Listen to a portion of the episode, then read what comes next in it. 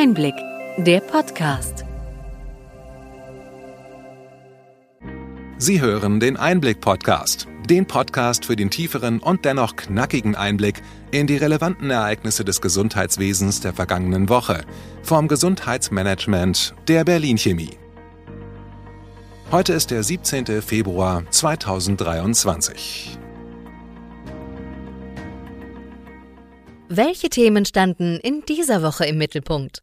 Der Hype um ChatGPT erreicht die Medizin. Muss diese Software reguliert werden, damit ihr medizinische Hilfestellungen gegeben werden können? Digitale Identitäten sollen den Umgang mit Telematikinfrastruktur und Krankenkassen vereinfachen. Die Gematik legte jetzt die Spezifikationen für die E-IDs vor. Die Reform der Notfallversorgung wird angepackt. Die Regierungskommission findet mit ihren Empfehlungen nicht überall Zustimmung. Die Deutsche Krankenhausgesellschaft DKG stellte eine Auswirkungsanalyse zur geplanten Krankenhausreform vor und fordert unter anderem Länderöffnungsklauseln.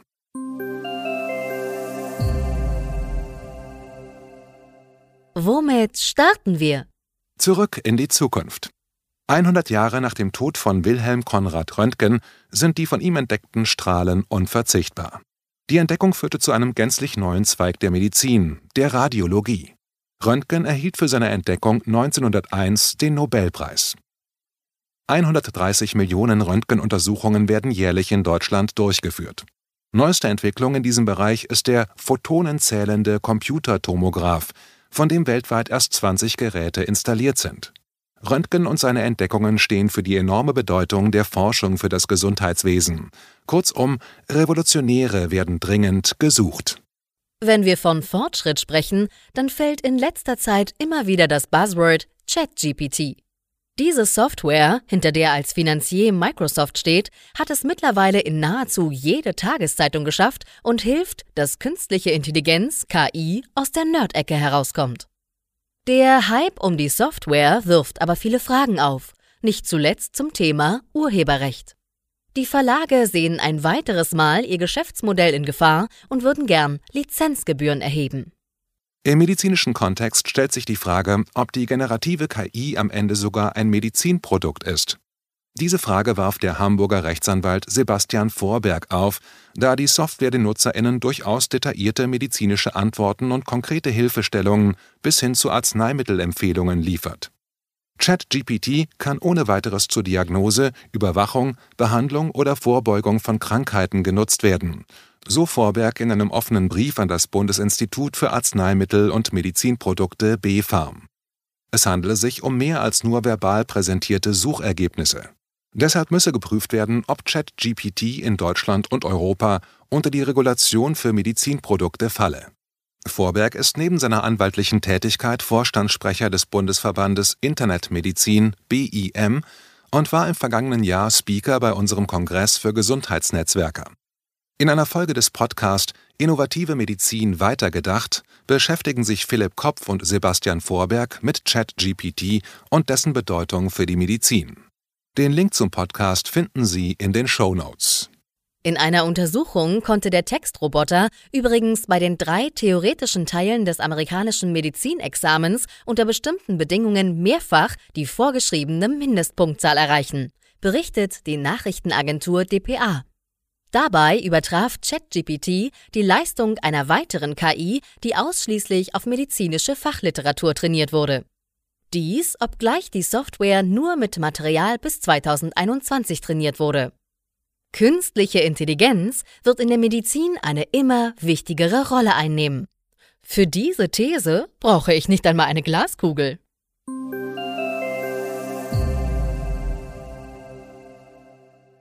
Bleiben wir noch kurz bei der Zukunft des Gesundheitswesens. Die Gematik hat die Spezifikation für digitale Identitäten EID veröffentlicht. Das ist die Grundlage für die gesetzlichen Krankenkassen, um Gesundheits-IDs entwickeln zu lassen. Diese sollen den Zugang zu Online-Gesundheitsanwendungen erleichtern. Auf dem Smartphone können Versicherte sich künftig in Apps wie das E-Rezept oder die elektronische Patientenakte einloggen. Die ersten Krankenkassen werden digitale Identitäten in diesem Jahr anbieten. Ab 1. Januar 2024 sind sie dazu verpflichtet. Ab 2026 sollen Patientinnen sich in den Praxen mit der digitalen Identität ausweisen und brauchen dann keine elektronische Gesundheitskarte mehr. Dies wird ein wesentlicher Schritt in die kartenunabhängige Zukunft der Telematik-Infrastruktur sein. Um Missbrauch zu vermeiden, ist für die E-IDs eine Zwei-Faktor-Authentifizierung vorgesehen. Das Verfahren ist zunächst aufwendig. Die Anmeldung kann über die Online-Ausweisfunktion des Personalausweises oder über die elektronische Gesundheitskarte mit PIN erfolgen.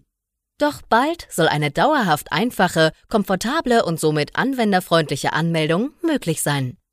Hinter der EID steht die One-App-Philosophie.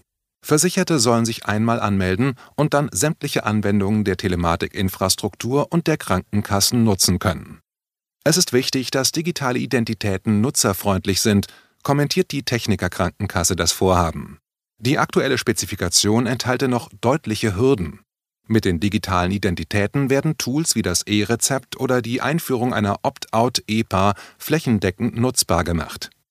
Privatversicherte können ab Mitte dieses Jahres bereits digitale Identitäten nutzen, heißt es beim Verband der privaten Krankenversicherungen.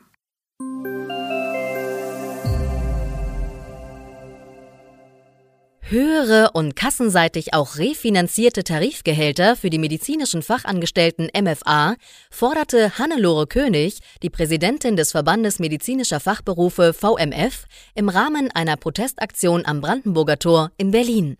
Es sei eine Schande, dass zentrale Akteure der Daseinsfürsorge zur Durchsetzung berechtigter Forderungen überhaupt auf die Straße gehen müssten, kritisierte Erik Bodendieck, Präsident der Sächsischen Landesärztekammer. Ohne MFA lässt sich keine Arztpraxis betreiben, kommentierte Dr. Andreas Gassen, der Vorstandsvorsitzende der KBV, die Proteste der medizinischen Fachangestellten in Berlin und signalisierte die volle Unterstützung der KBV. Obwohl die MFA in der Pandemie Außerordentliches geleistet hätten, ist ihnen eine entsprechende Würdigung in Form eines staatlichen Corona-Bonus verwehrt geblieben, so Gassen weiter. Die kontinuierliche Unterfinanzierung der ambulanten Versorgung führe dazu, dass Praxisinhaberinnen zunehmend Schwierigkeiten hätten, MFA zu finanzieren. Diese würden häufig von Krankenhäusern abgeworben.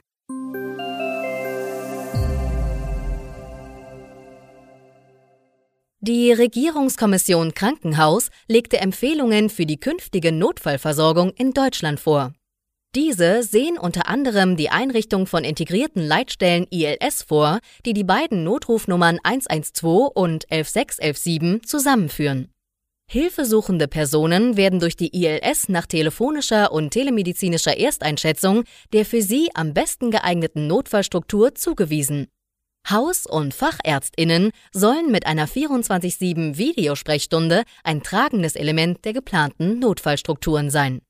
Als zweiter Baustein einer Reform der Notfallversorgung sind integrierte Notfallzentren INZ geplant, die an Krankenhäusern angesiedelt werden.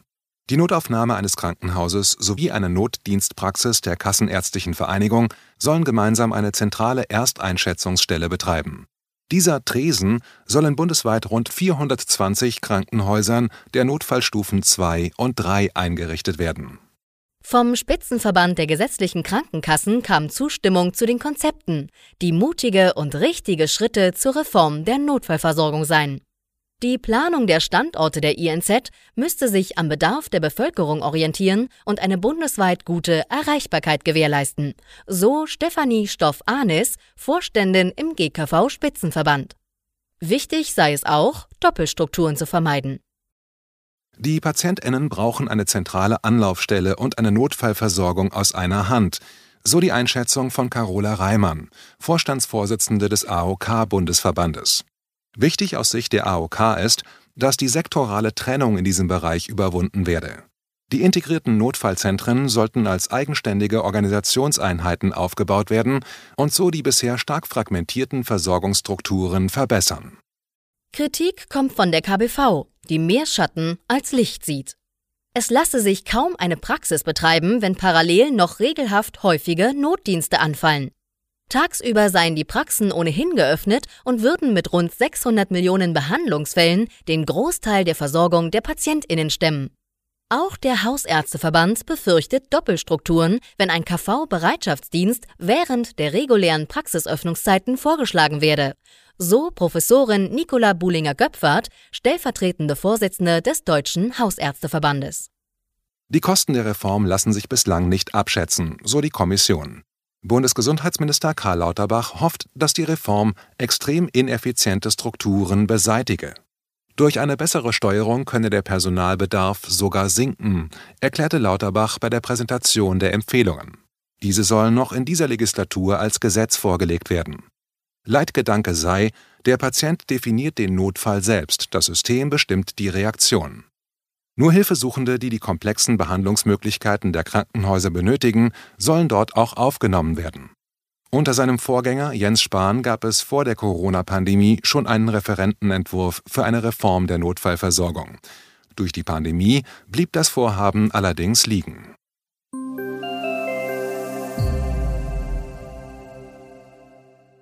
Weiterhin Kritik gibt es an der geplanten Krankenhausstrukturreform. Dazu legte die Deutsche Krankenhausgesellschaft DKG eine Auswirkungsanalyse vor, sowie ein eigenes Konzept, das weitgehende Anpassungen und Länderöffnungsklauseln fordert. Am Ende werde es weniger Krankenhäuser geben. Das sieht auch die DKG. Es müssten passende Rahmenbedingungen für Kooperationen und Fusionen von Kliniken geschaffen werden, damit es zu schlagkräftigen Einheiten komme. Wenn die Empfehlungen der Regierungskommission Krankenhaus 1 zu 1 umgesetzt würden, käme es zu einem sehr tiefen Eingriff in die Krankenhauslandschaft. Die Bundesregierung müsse Konsequenzen aus dem Gutachten ziehen, so Bayerns Gesundheitsminister Klaus Holleczek. Die konkrete Ausgestaltung der Reform wird von einem Bund-Länder-Gremium ausgearbeitet und noch vor der parlamentarischen Sommerpause vorgelegt Endlich liegt auch ein Referentenentwurf für ein Arzneimittel-Lieferengpassbekämpfungs- und Versorgungsverbesserungsgesetz vor. Damit werden die Eckpunkte des Bundesgesundheitsministeriums vom vergangenen Dezember umgesetzt. Das geplante Gesetz sieht Änderungen unter anderem im Sozialgesetzbuch SGB V, im Arzneimittelgesetz, im Apothekengesetz und in Verordnungen vor. Die Austauschregeln für versorgungskritische Arzneimittel sollen erleichtert werden und Apotheken einen Engpasszuschlag von 50 Cent erhalten. Dieser Aufschlag für das Engpassmanagement findet wenig Beifall. Gabriele Regina Overwiening, die Präsidentin der ABDA, Bundesvereinigung Deutscher Apothekerverbände, nennt die 50 Cent eine Frechheit. Wir werden sehen, wie die Debatte zu diesem Gesetz weitergeht.